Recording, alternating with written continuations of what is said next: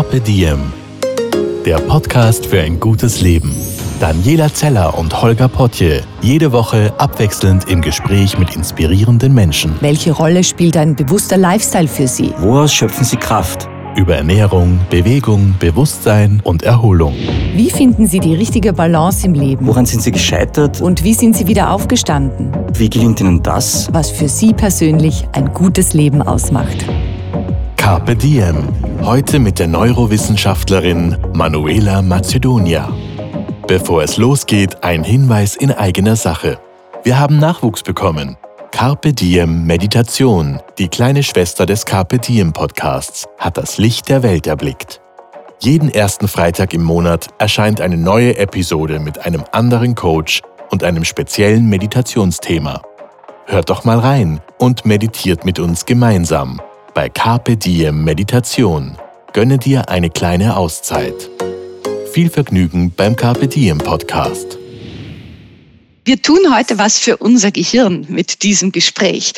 Denn das neue Buch der Frau, mit der ich gleich sprechen werde, trägt den Titel Ist dich klug und dein Gehirn freut sich. Und sie, sie sagt auch, ich esse nicht für meine Figur, sondern für mein Gehirn. Und ich spreche heute mit der Neurowissenschaftlerin und Autorin Doktorin Manuela Macedonia. Es ist mir eine große Freude, dass wir uns hier online begegnen. Danke, Frau Zeller, für die Einladung. Ich freue mich auch. Was ist denn ein gutes Leben für Sie persönlich? Denn das ist das Motto unseres Podcasts, Zeit für ein gutes Leben. Daher frage ich immer ganz gern die Menschen, mit denen ich spreche, was das für Sie persönlich heißt. Für mich persönlich ist ein gutes Leben eine erfüllte Arbeit mit Menschen, ähm, die mir etwas bedeuten, mit denen ich interagiere und ähm, ein gutes Leben ist für mich auch viel Bewegung in der frischen Luft und gutes Essen dazu. Also ich weiß jetzt nicht, was prioritär ist, aber all diese Komponenten sind für mich sehr, sehr wichtig und sind für ein gutes Leben ich würde sagen, unentbehrlich. Mhm, also der soziale Aspekt, der intellektuelle Aspekt, aber auch das Genießen und das in, in Bewegung sein. Machen Sie äh, die, die Sache mit der Bewegung, mit dem Genießen, weil Sie wissen, dass das sehr, sehr gut ist für, für das Wichtigste in unserem Körper, für unser Gehirn? Oder machen Sie das auch aus einem Lustprinzip heraus? Äh, aus beiden heraus. Äh, ich, hab, äh, ich war in der Jugend im Hochleistungssport und habe damals erlebt, dass sie uns äh, übertrainieren und es hat mir keinen Spaß mehr gemacht und irgendwann mal habe ich aufgehört. Äh, seit äh, circa 15 Jahren aber habe ich entdeckt, dass Bewegung und auch Bewegung mit Leistung gepaart sein kann, aber auch genussvoll sein kann. Und äh, wenn ich jetzt eine Woche ohne Bewegung verbringe, weil die Termine so dicht aneinander sind, da ähm, geht's mir nicht mehr gut. Ich brauche das und ich genieße das. Ich genieße auch manchmal, dass ich spazieren gehe, so um halb neun am Abend bis zehn. Äh, jetzt im Lockdown habe ich das auch sehr häufig praktiziert und, äh, und danach geht's mir auch viel, viel besser äh, selbst wenn es nur spazieren gehen. Also mhm. und im, im, so also im Winter am Wochenende gehe ich immer Skifahren äh, oder Langlaufen oder gehe ich eine Tour und im Sommer habe ich ein Mountainbike, äh, kein E-Bike und, äh, und fahre die Berge dann hinauf und hinunter. Also Bewegung ist mir extrem wichtig, aber auch als Genussmittel um mein Leben äh, sozusagen auch zu entstressen. Das Essen ist, habe ich gelernt von meiner Mutter, äh, dass es mit Liebe zubereitet wird, mit guten Zutaten und dass es dann äh, ein echter Genuss sein kann. Also meine Mutter war eine begnadete Köchin, also zu Hause natürlich nur, aber äh, sie hat mir eben die Liebe zu den Zutaten und äh, zum genussvollen Essen vermittelt. Und das versuche ich auch, sofern ich Zeit habe, das zu realisieren. Sie sind Neurowissenschaftlerin. Wann ist Ihnen denn äh, klar geworden, dass Ihnen das so ein Anliegen ist, äh, zu, zu zeigen, zu demonstrieren, auch zu erforschen und weiterzugeben, was Bewegung und Ernährung für eine Auswirkung haben auf das Gehirn? Äh, mein eigenes Fachgebiet ist das Gedächtnis für Sprache. Und wenn man in, in, also in, in der Branche tätig ist, äh, fährt man oder Früher, früher fuhr man auf große Konferenzen, also die meisten sind so in den USA, es sind Konferenzen, an denen 30.000 Teilnehmer äh, hinfliegen. Und, äh, und diese Konferenzen haben ganz, ganz viele äh, Bereiche. Und ich gehe natürlich auf so eine große Konferenz, um meine Community zu treffen, um äh, neues Wissen in meinem Bereich zu erwerben. Aber die Konferenzen dauern äh, eine Woche meistens und äh, ich nutze dann die Zeit auch tatsächlich, in der in meinem Bereich wenig oder nicht so interessantes ist, um woanders äh, herumzugrasen. Und ich habe äh, in den letzten Jahren äh, sehr, sehr viel Wissen an, äh, mir angeeignet über Themen, die eigentlich nicht meine eigenen Forschungsthemen sind, wie eben Bewegung, äh, über den Einfluss von Bewegung auf das Gehirn. Und auch die letzten zehn Jahre, würde ich sagen, äh, habe ich auch sehr viel gelernt über den Einfluss von Ernährung auf das Gehirn. Und ich habe das Bedürfnis, oft empfunden, diese äh, neuen Inhalte nach außen zu transferieren. Und ich hatte das Glück auch äh, bis vor Corona, dass sich äh, viele äh, Institutionen auch äh, dafür bereit erklärt haben, wie zum Beispiel das Ars Electronica Center in Linz, ähm, ähm, mit mir Vorträge, öffentliche Vorträge zu veranstalten. Und so habe ich auch ein sehr liebevolles Publikum kennengelernt, das mir äh, dieses Wissen äh, dankend abnimmt. Und ähm, um eben dieses Wissen noch mehr umzusetzen, habe ich dann beschlossen, äh, populärwissenschaftliche Bücher zu schreiben. Warum ist die Ernährung, also das, was wir essen, so wichtig fürs Gehirn? Das, was wir essen, äh, bedingt äh, das, was wir sind, was wir denken, was wir lernen, etc. Ähm, Ernährung wird von den Zellen unseres Körpers aufgenommen und verwertet. Und auch die Gehirnzellen tun dasselbe, also nicht nur die Hautzellen, nicht nur die Knochen, äh, nicht nur andere Gewebearten, sondern auch das Gehirn. Und abhängig davon, was wir essen, äh, können wir ähm, kognitive Prozesse, also geistige Prozesse beeinflussen, aber auch unsere Psyche. Das heißt also, Ernährung hat einen enormen Einfluss auf Geist, und Psyche. Und so, ähm, ja, deswegen ist sie auch so wichtig. Es ist interessant, ne? denn äh, sehr, sehr viele Menschen sind ja durchaus daran interessiert, sich gut zu ernähren und denken dabei immer an den Aspekt der Fettreduktion, Muskelaufbau, Fitness, schlank bleiben, äh, gut altern, Haut. Aber in Wahrheit niemand oder die allerwenigsten denken dran, dass ja auch unsere kognitive Leistungsfähigkeit so entscheidend und wichtig ist. Und, und diesen Aspekt haben Sie neu ähm, ja, uns zugänglich gemacht.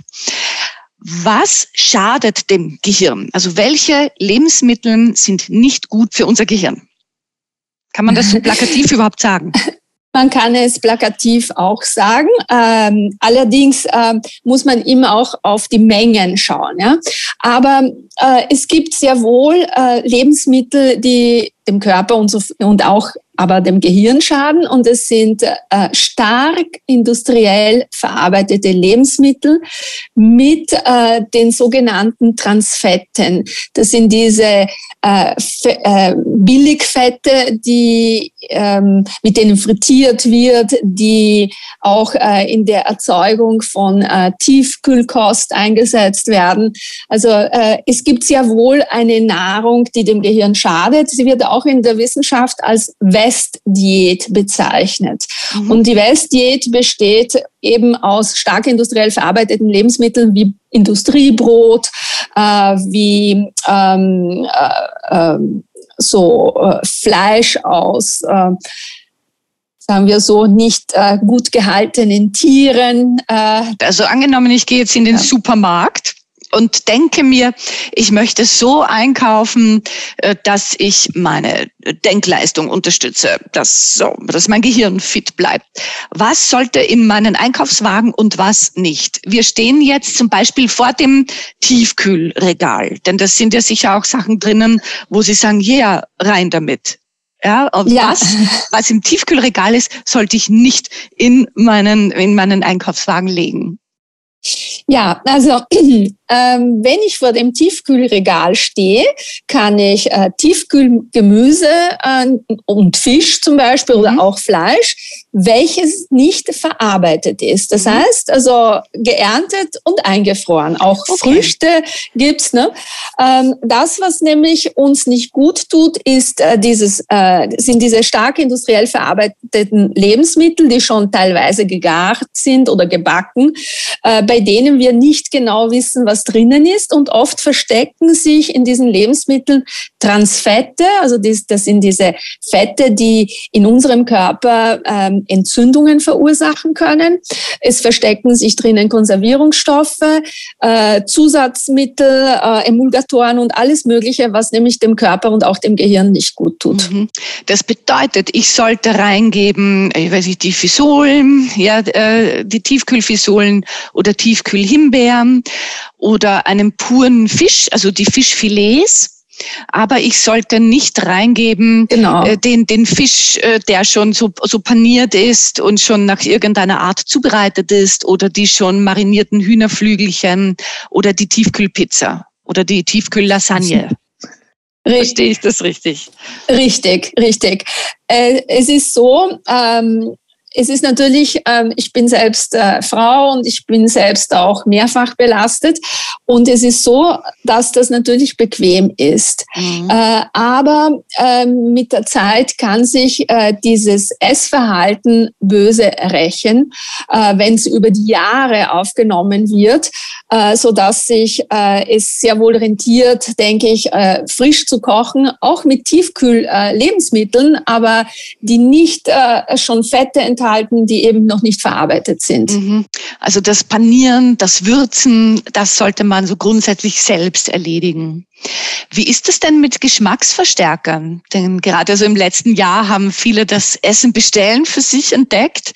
Und, und gerade in vielen asiatischen Restaurants ist ganz viel Glutamat enthalten. Was macht das mit unserem Gehirn? Naja, Glutamat äh, verstärkt im Prinzip äh, die Übertragung von Signalen unter Zellen. Also insofern ist es äh, das Gehirn an sich nichts Schlechtes.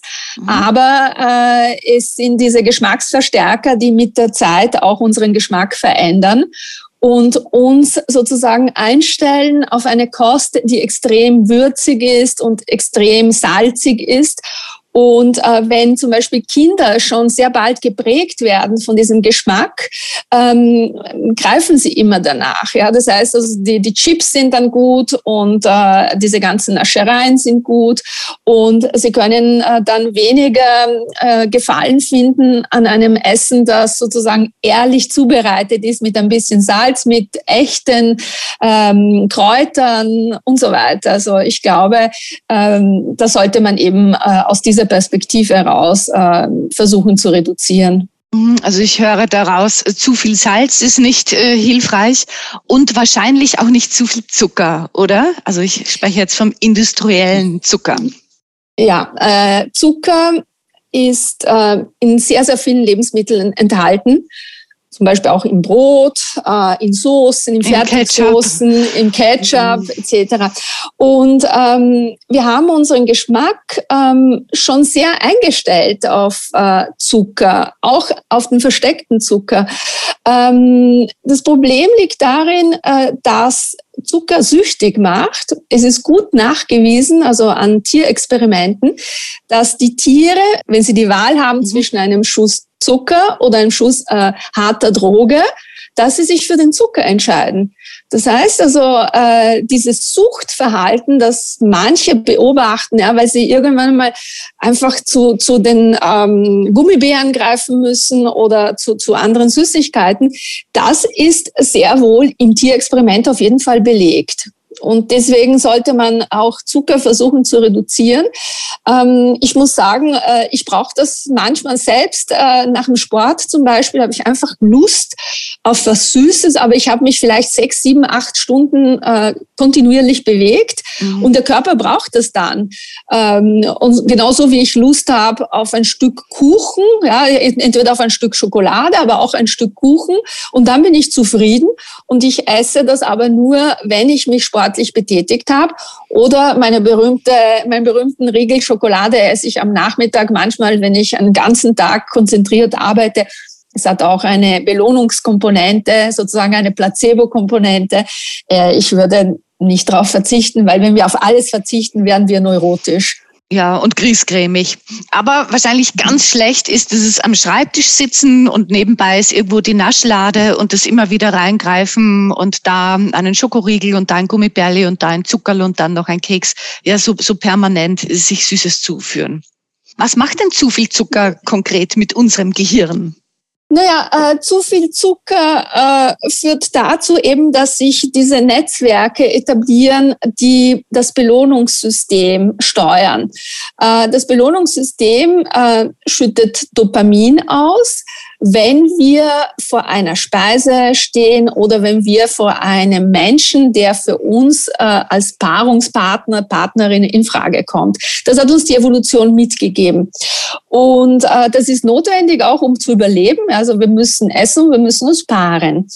Ähm, das Belohnungssystem, also diese äh, Ausschüttung von Dopamin, tut uns gut, ähm, gehört aber äh, trotzdem reguliert. Wir können nicht das System ständig mit Dopamin äh, versorgen, weil wir dann ähm, Rezeptoren verlieren, das heißt Andockstellen. Ja, das System Gehirn stellt sich um mit der Menge des Dopamins.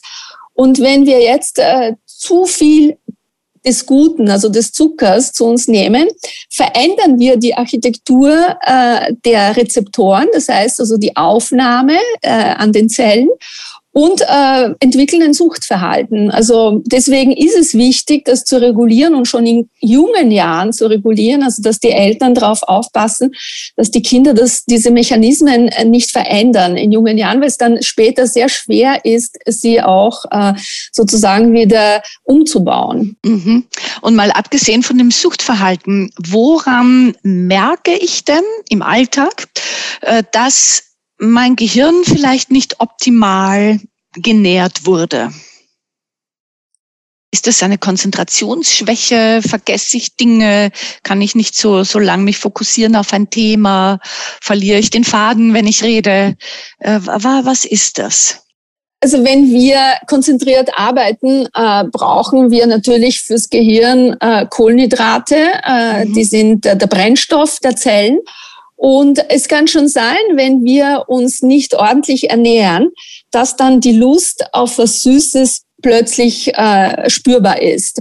Äh, idealerweise sollten wir uns täglich mit allen guten Lebensmitteln versorgen. Also keine Mangelernährung, Ernährung entwickeln. Denn äh, die Mangelernährung ist sozusagen der Einstieg in das Süße. Und äh, das äh, merken auch Eltern, wenn die Kinder nicht regelmäßig äh, mit äh, ein bisschen Kohlenhydrate, mit Eiweiß, äh, mit äh, Obst und Gemüse versorgt werden, dass sie dann gerne auch äh, zu Süßigkeiten öfters greifen. Und deswegen sollte man versuchen, eben äh, sehr abwechslungsreich äh, sich selbst, aber auch natürlich die Kinder zu versorgen, damit eben dieses Verhalten gar nicht auftritt. Mhm. Was würde das dann bedeuten? Gehen wir mal so durch, so ob sagen wir so fünf optimale Mahlzeiten an einem Tag. Äh, was sollte im Frühstück enthalten sein? Also zum Frühstück ähm, versuche ich meinen Darm aktiv zu pflegen. Und zwar, äh, ich äh, mische mir selbst äh, Getreide zusammen, also es sind circa 12, 13 Getreidesorten. Äh, die male ich am Vorabend.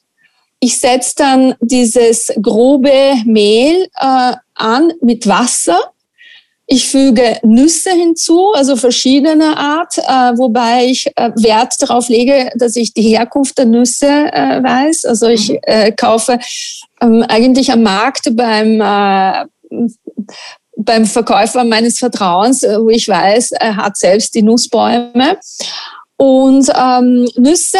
Und dann in der Früh, wenn das Ganze eingeweicht ist, ähm, füge ich Joghurt hinzu, Leinöl, äh, Rosinen und wenn ich auch da die Herkunft weiß, Datteln.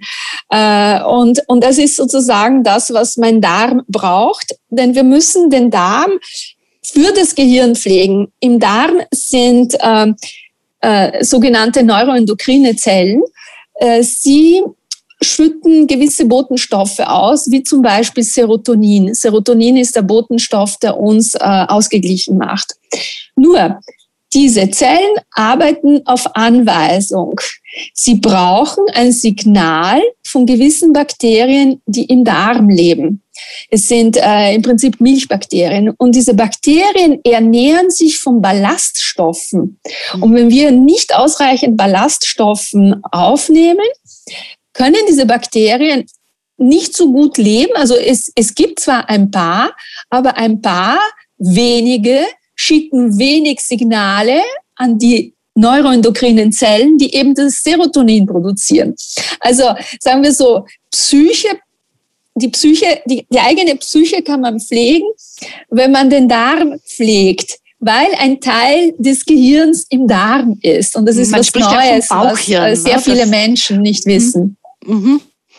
Also da genau, man spricht vom Bauchhirn. Mhm. Genau, also in der Früh ähm, stärken Sie mal den Darm. Da sind viele gute Kohlenhydrate im Spiel, aber auch durch das Joghurt auch schon Proteine. Ja, was wäre ja, denn ein ja. guter Snack? Also in, in, am Vormittag, wenn man in der Arbeit ist und sagt, oh, jetzt kriege ich so einen kleinen Hunger. Ich nehme an, es ist nicht die, die extra Wurstsemmel, zu der Sie dann greifen würden. Ich habe auch in meiner Vergangenheit sehr gerne zur extra Wurstsemmel gegriffen und auch zur Leberkässemmel. Ich mhm. liebe diesen Geschmack. äh, also man braucht nicht glauben, dass mir diese Sachen nicht schmecken. Ja, ähm, ja was kann man äh, zwischendurch essen? Also Obst immer. Mhm. Vor Wobei allem, wenn ich sage, es ist ein Tag, da muss ich leistungsfähig bleiben. Ich arbeite noch länger, habe noch wichtige Termine. Ne? Aber dann wäre Obst besser als die Leberkässemmel wahrscheinlich. Äh, wäre schon besser oder auch ähm, Gemüse, also Rohgemüse, weil auch das gut für den Darm ist. Aber mhm. es kommt darauf an, wie man mh, hm, selbst lebt. Ja, wenn man dann zu Mittag isst, könnte man auch auf einen Snack verzichten, äh, denn dieses ständige Essen äh, tut dem Gehirn nicht gut. Also dem Gehirn tun Pausen auch gut, damit sich äh, die Zellen erholen. Also ich würde sagen, wenn man zu Mittag isst, sollte man zwischen Frühstück um 7 Uhr und Mittagessen um halb eins eine Pause einlegen und vielleicht so ein Kräutertee dazwischen trinken. Also auf keinen Fall zuckerhaltige Limonaden oder sowas, sondern immer zuckerfreie Getränke, Wasser am besten. Also wenn man ein gutes Wasser aus der Leitung hat, ist es das beste Getränk also auch Sie plädieren so für fünf Stunden äh, mal Nahrungskarenz zwischendurch. Ja. Was wäre denn ein gutes, dem Gehirn zuträgliches Mittagessen an einem Tag, an dem ich mich konzentrieren möchte und Leistung bringen möchte? ähm, auch da kommt es darauf an, wie, wie der eigene Stoffwechsel funktioniert. Also bei mir kann ich sagen, also ich brauche, ähm, dadurch, dass ich so viel Sport treibe, brauche ich immer Eiweiß. Also mhm. ohne Eiweiß habe ich nicht gegessen. Und ich versuche da natürlich auch nicht allzu viel Fleisch äh, und nicht allzu viel Fisch zu essen, ähm, aber ich brauche das und ich esse zu Mittag häufig ein, eine Scheibe äh, von meinem Life-Changing Bread. Das ist ein, eine Art Brot. Äh, man findet überall das Rezept im Internet, ähm, das aus Samen äh, gebacken wird, Samen und Nüssen. Und es hat sehr viele Omega-3-Fettsäuren äh, und auch Eiweiß äh, und drauf tue ich einen Topfen, einen guten Bauerntopfen, Sprossen, die ich selbst züchte, äh, dann Leinöl und dann garniere ich das Ganze mit einem Salat und oft äh, mit äh, vielleicht zwei hart gekochten Eiern vom Wanderhuhn. Ja. Also ich versuche immer auch eine gute Quelle für meine Eier zu bekommen. Und da kann ich mit so einem Mittagessen bis locker bis am Abend weiterarbeiten, ohne Hunger zu verspüren. Mhm. Und dürfte ich dann auch noch so ein bisschen einen Riegel Schokolade essen, so als Dessert, oder sollte ich mir das dann besser verkneifen, wenn ich sage, ich möchte jetzt nicht ins Koma fallen, sondern gleich weiterarbeiten nach einer halben Stunde? Ich würde darauf verzichten, also persönlich. Aber am Nachmittag ähm, kann man auch natürlich schon ein bisschen was Süßes essen, weil man unbedingt das Bedürfnis hat. Äh, ich habe auch mich ein bisschen ausgetrickst, um nicht ständig auf Schokolade zu greifen. Äh, ich backe einen Topfenkuchen, mhm. den ich dann einfriere und der besteht aus Eiern, Topfen, also auf ein Kilo Topfen 30 Gramm äh, äh, Maizena nehme ich, also ähm, Stärke und ganz wenig Zucker, also 100 Gramm Zucker auf, äh, auf ein Kilo Topfen und, und Zitronenschale äh, und Vanilleschote. Und da habe ich das Gefühl, dass ich wirklich was Gutes äh, äh, mir gönne und dann trinke ich einen Kaffee dazu. Also ich, ich esse praktisch eine Mehlspeise, ja. aber äh, sie hat die Eigenschaften eigentlich vom Topfen und von den Eiern und äh, es sind fast keine Kohlenhydrate drinnen und auch so wenig Zucker. Äh, und ich trickse mich damit aus, um eben nicht zu diesen stark, äh, zu diesen sehr süßen Süßigkeiten zu greifen, was auch Schokolade ist. Mhm. Und vor allem kriegen Sie dann keinen Heißhunger ne? und essen dann gleich eine ganze Sackel Gummibärli oder, oder so irgendwas. Mhm. Ja, das habe ich nie gemacht. Ich bin nämlich äh, so aufgewachsen in meiner Familie. Wir hatten äh, erstens, äh, also ich bin Italienerin und in Italien wird nicht so viel gebacken wie in Österreich. Also die Mehlspeisküche der Österreicher ist umwerfend, also ich liebe sie. und meine Mutter hat aber vielleicht alle zwei Monate einen Kuchen gebacken. Mhm. Und wir haben vielleicht einmal im Monat aus der Konditorei ein paar Törtchen äh, geholt. Aber es war einfach keine Tradition da, auf Süßes zu greifen, auch nicht am Nachmittag. Und deswegen habe ich das auch nie gehabt, dass, dass ich mir Gummibären kaufe oder, oder irgendwelche Fruchtgummis im Supermarkt. Das, das habe ich, glaube ich, noch nie gemacht. Ja. Mhm. Äh, aber ähm, es ist auch so, dass, dass man eben die, dieses Bedürfnis äh, nicht immer unterdrücken sollte, weil sonst denkt man nur noch dran. Ja. Also was ich nicht essen darf, das möchte ich aber schon haben. Ja? Und, und deswegen soll man sich ein bisschen austricksen, wenn man sich verändern möchte, wenn man wenig, weniger süße Sachen zu sich nehmen möchte, wäre es schön, äh, dass man einen sanften Übergang hat damit er auch nachhaltig äh, ist und nicht alles sofort verbieten und mhm. nie mehr etwas, weil dann nach drei Tagen hat man den Rückfall und dann sind alle Pläne über Bord geworfen. Ja, was, was wäre denn ein gutes ähm, Abendessen aus Ihrer, aus Ihrer Sicht? Also aus meiner Sicht, und das ist auch das, was ich meistens äh, mir zubereite, äh, ich habe immer einen Salat, einen bunten Salat mit mehreren Gemüsesorten. Das ist wie das Arme im Gebet und auch oft mit Sprossen, weil sie sehr viele Vitamine enthalten und einem sehr guten Olivenöl. Oft gebe ich auch andere Öle hinzu zum Olivenöl, äh, wie zum Beispiel Leinöl oder Mohnöl, also diese guten Öle, wo ich weiß auch, wo sie herkommen und dass sie aus Biosamen gepresst sind und keine Pestizide enthalten. Äh, und dann ähm, variiere ich zwischen äh, Rindfleisch oder Fisch ähm, weil ich einfach ähm, aufgrund der, des Sports das, das brauche. Äh, es wäre möglich, sich auch vegetarisch zu ernähren und gut zu essen. Nur äh, man muss sehr abwechslungsreich kochen und man muss auch immer ganz viele Zutaten zusammenbringen, damit mhm. dieser Heißhunger nach äh, Eiweiß gestillt wird. Und ich muss ehrlich sagen, ich habe nicht die Zeit, ich bin berufstätig, äh, habe mehrere berufliche Baustellen sozusagen.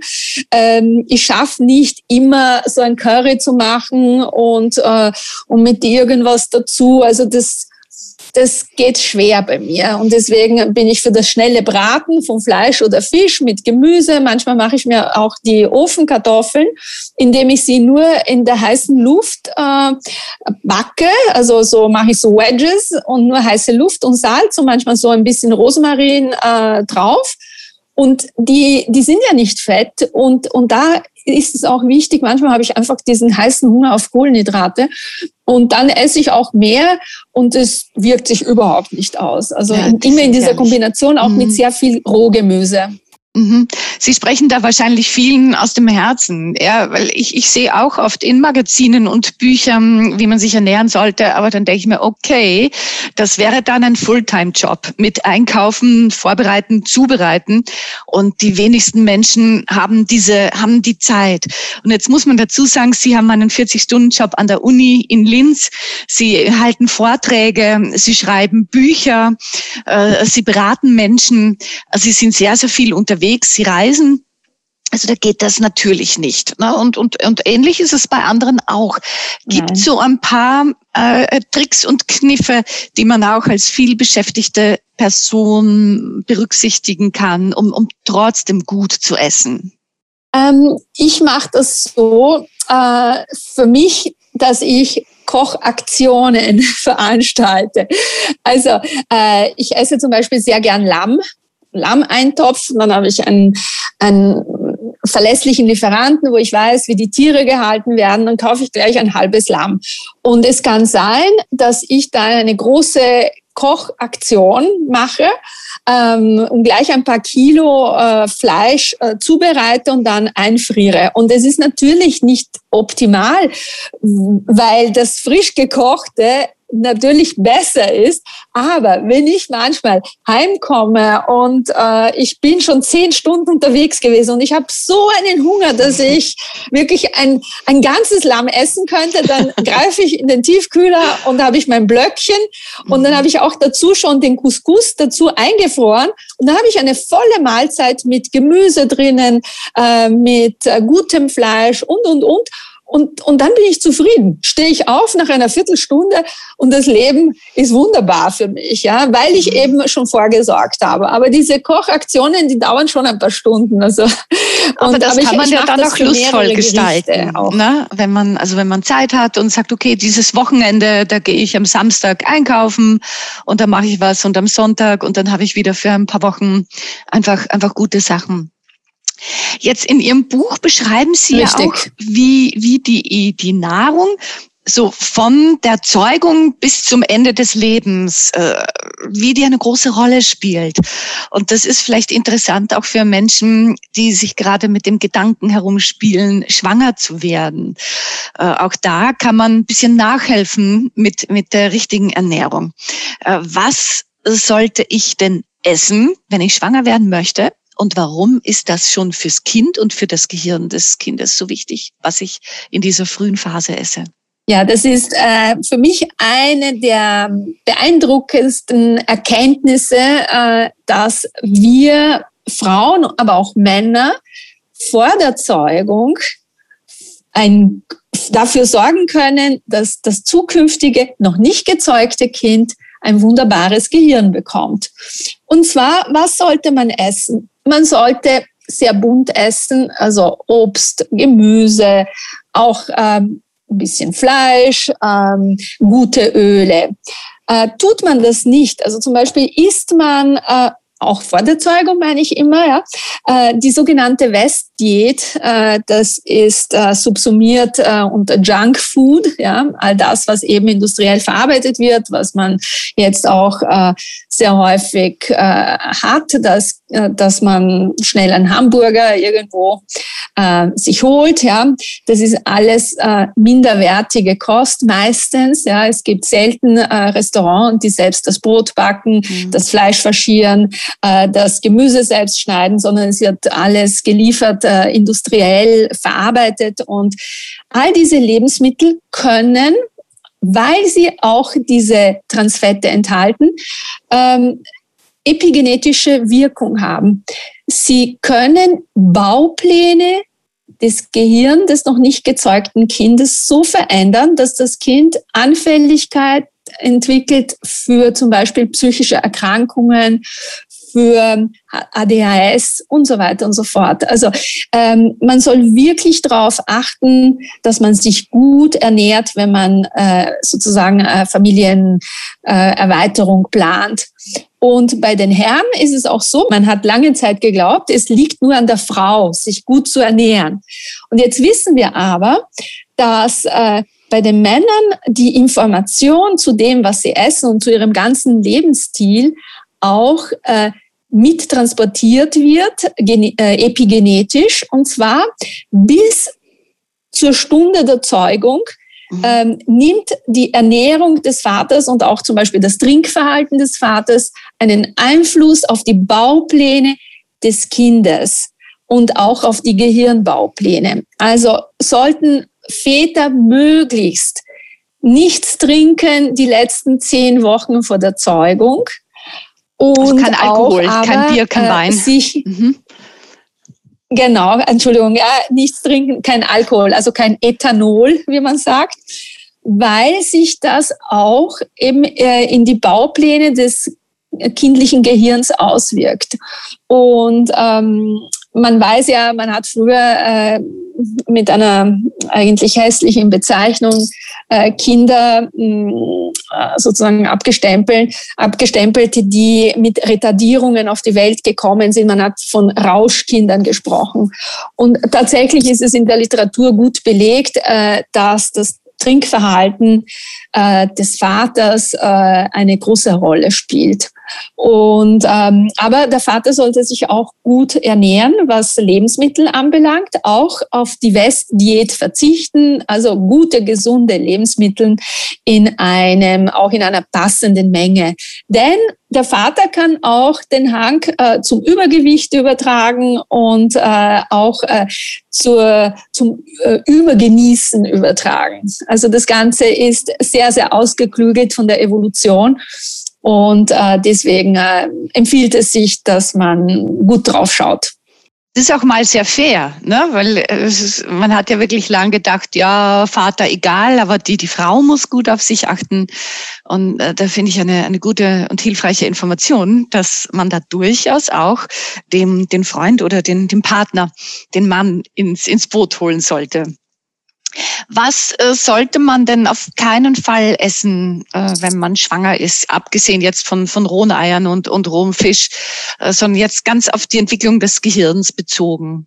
Man sollte eben diese Lebensmittel meiden, die Entzündungen verursachen können. Äh, das sind eben diese Transfette. Transfette äh, verursachen Entzündungen und führen zu Übergewicht. Und das Übergewicht äh, der Mutter hat auch einen epigenetischen Einfluss auf das Kind, auf das Gehirn des Kindes. Ähm, denn äh, Fettgewebe ist auch ein Ausscheidungsorgan. Und äh, jetzt äh, nimmt man eben diese Transfette zu sich, äh, fängt der, der, Körper an, äh, diese Entzündungsfaktoren ähm, äh, zu entwickeln. Und dann, wenn diese Transfette auch zur äh, Entstehung von Übergewicht führen, ja, man, man muss natürlich unterscheiden, äh, Frau muss zunehmen, ja, weil sich das Kind entwickelt, mhm. aber es sollte möglichst wenig Fettgewebe entstehen, weil eben das Fettgewebe wiederum im eigenen Körper Entzündungen verursacht. Und diese Entzündungen verändern eben äh, die Baupläne des kindlichen Gehirns. Mhm. Also nicht die, die Käsekreiner mit dem Pommes und hinter das, das Eis, sondern auch da äh, selber kochen, vielleicht ein, ein, ein gut durchgebratenes Steak oder den Fisch nehmen und die Kartoffel statt Pommes und, und solche Geschichten. Mhm. Wenn ja, ich also vernünftig. Sag, wir wissen ja, was gutes ja, Essen ja, ja, ist. Ja, ja, ja, ja. Es, es ist ja, wir finden ja das Rad nicht neu, aber es ist doch eine Motivation äh, zu wissen, ah ja, schau, da geht es ja nicht nur darum, dass ich jetzt nicht zunehme, so generell, sondern ja, ich habe noch mehr Motivation. Äh, wie kann ich denn bis ins höhere Alter mit leistungsfähig bleiben? Wie kann mein Gehirn vermeiden, dass es äh, zu schnell vergesslich wird? Ja, wie bleibe ich da agil? Kann ich das unterstützen? Es gibt äh, mehrere, ja, es gibt mehrere Säulen, äh, auf die wir aufbauen sollten. Also eine Säule ist die Bewegung. Äh, denn unser Gehirn schrumpft ab dem 20. Lebensjahr eigentlich schon. Mhm. Äh, es gibt Strukturen im Gehirn, zum Beispiel das Gedächtnis. Ja, äh, äh, die Kurzgedächtnisstruktur ist der Hippocampus. Und ab dem 20. Lebensjahr schrumpft er um ein Prozent im Jahr. Daher wundert es uns nicht, dass wir ähm, uns mit ähm, ja, 40, 45, 50 äh, nicht mehr die ganze Einkaufsliste so einfach merken können. Ja? Äh, oder weil wir verstehen, warum wir gegen Kinder beim Memory-Spielen keine Chance haben, mhm. ja, weil wir uns einfach mhm. die Position nicht mehr so gut merken mhm. können. Also, äh, das Gehirn schrumpft und gegen diese Schrumpfung sollte man äh, sich bewegen, weil es gut belegt ist, dass Bewegung äh, ähm, gegen die Schrumpfung der weißen Substanz, das ist das Innere des Gehirns, äh, sich auswirkt, aber auch gegen den Verlust der Oberfläche des Gehirns, wo die Neurone sind, wo eben die Netzwerke sind, die unser ganzes Wissen und Können gespeichert haben. Ähm, das ist mal das erste Bewegung. Aber auch selbstverständlich Ernährung spielt eine Rolle. Ernähre ich mich zu fett? Ernähre ich täglich zum Beispiel Fette zu mir, die äh, sich auch in den Gefäßen Prozessen des Gehirns äh, ablagern können, ähm, verursache ich ähm, sozusagen eine Verstopfung ähm, der Gefäße. Zuerst beginnt es in der Peripherie, also in, in den kleineren Gefäßen. Die versorgen gewisse Bereiche des Gehirns dann nicht mehr so gut, ja, weil wenn man sich zum Beispiel äh, im Supermarkt ein, ein Tierhirn anschaut, sieht man, äh, wie äh, fein äh, wie diese feinen Gefäße äh, das ganze Gewebe gut versorgen. Ne? Äh, und jetzt kann man sich das so vorstellen, wenn diese ganz feinen Gefäße anfangen, die Zellen nicht mehr so gut zu versorgen, funktionieren diese Zellen nicht mehr so gut. Mhm. Und deswegen werden wir vergesslich, deswegen werden wir verlangsamt, deswegen ist das Multitasking auch anstrengend. Ne? Also zum Beispiel Autofahren ist die Multitasking-Tätigkeit par excellence ähm, im Alter äh, nimmt diese Fähigkeit ab. Und das kann natürlich auch sehr stark mit der Ernährung zu tun haben. Ähm, deswegen müssen wir darauf achten, denn wir wollen alle alt werden, aber alt und dement auf keinen Fall. Ja, ja. Und wir können dafür sorgen, dass eben äh, all diese Faktoren berücksichtigt werden. Und wenn wir sagen, nein, ich kann das nicht, dann muss man einfach damit rechnen, dass im Alter diese Erscheinungen äh, verstärkt auftreten. Und, und dann gibt's auch noch eine Möglichkeit, äh, das Gehirn zu pflegen und somit auch unsere geistigen Fähigkeiten äh, möglichst spät abzubauen.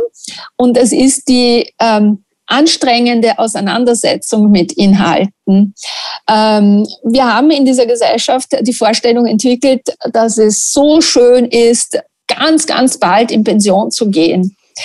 Äh, damit man die Pension genießen kann. Ja? Also äh, es ist verständlich, dass man jetzt nicht ein ganzes Leben arbeiten möchte. Äh, andererseits äh, ist eine anspruchsvolle Tätigkeit, dass das ausgerechnet das, was das Gehirn braucht. Also wenn ich anfange, äh, in der Früh äh, meine ganzen Mails zu machen, da und dort meine Baustellen sozusagen äh, in wissenschaftlicher Sicht zu versorgen, mit Menschen zu interagieren, dann mache ich mir äh, Gedanken, wie wir äh, ein Experiment aufbauen und so weiter. Das ist alles anstrengend.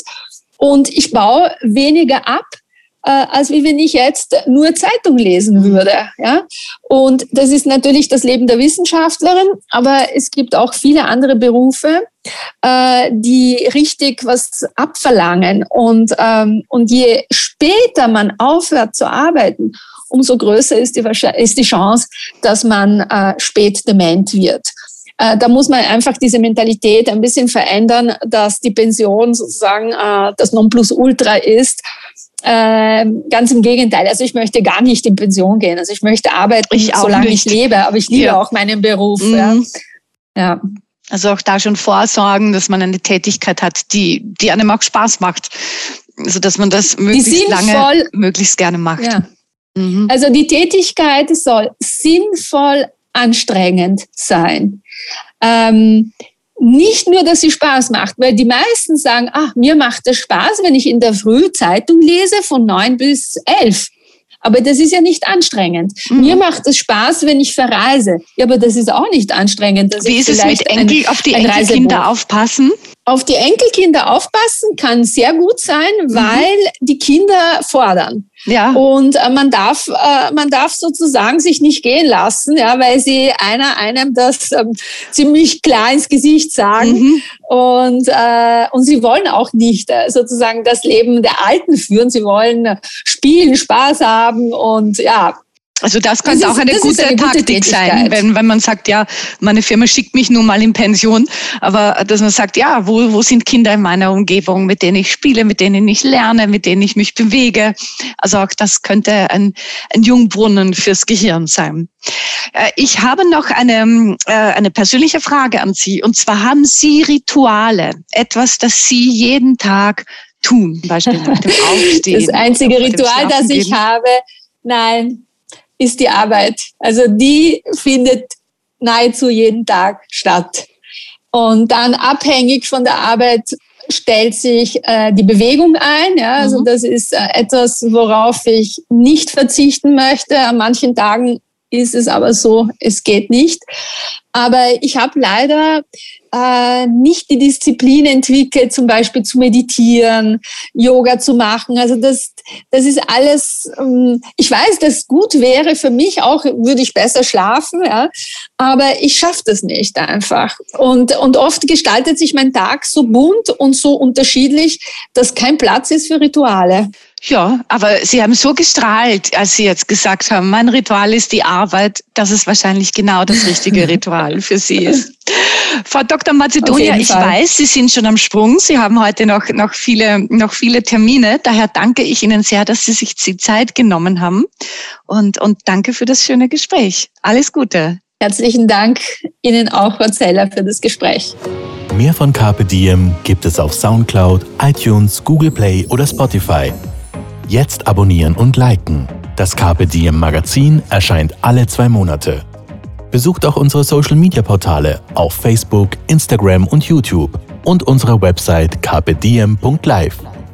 Carpe Diem, der Podcast für ein gutes Leben. Wenn euch der Carpe Diem Podcast gefallen hat, dann schenkt ihm 5 Sterne bei Apple Podcasts. Wir freuen uns über eure Kommentare und sind jetzt auch direkt über podcast.kpdiem.live erreichbar. Wir freuen uns über Anregungen, Kommentare und Ideen. Nächste Woche Holger Potje zum Thema Tourismus neu gedacht. Im Gespräch mit Zoku Hotelmanagerin Patricia Zueck.